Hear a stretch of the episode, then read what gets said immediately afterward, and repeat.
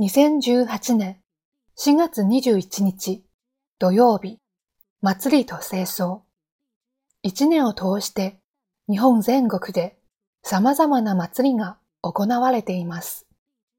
祭りの様式は、みこしを担ぐ、出汁が練り歩く、人々が踊るなど、地域によって様々です。その中で多くの祭りに共通する事柄として、祭りに関わる人が事前にお祓いなどを受けることが挙げられます。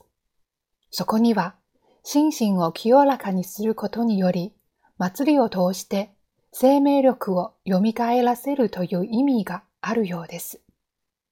また、同じ形式を繰り返すことも多くの祭りに共通する点です。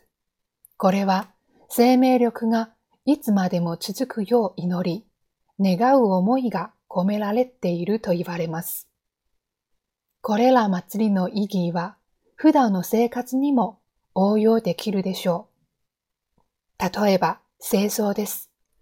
清掃はその場がきれいになることと同時に気持ちもすがすがしくなります。毎日繰り返すこともできます。清掃をきっかけに仕事の業績を上げた人や毎日の清掃により心が安定し、信頼を得た人など、その効果は職場内でも見ることができるでしょう。たかが清掃ですが、そこには想像以上の力が秘められているようです。今日の心がけ、清掃を丁寧に行いましょう。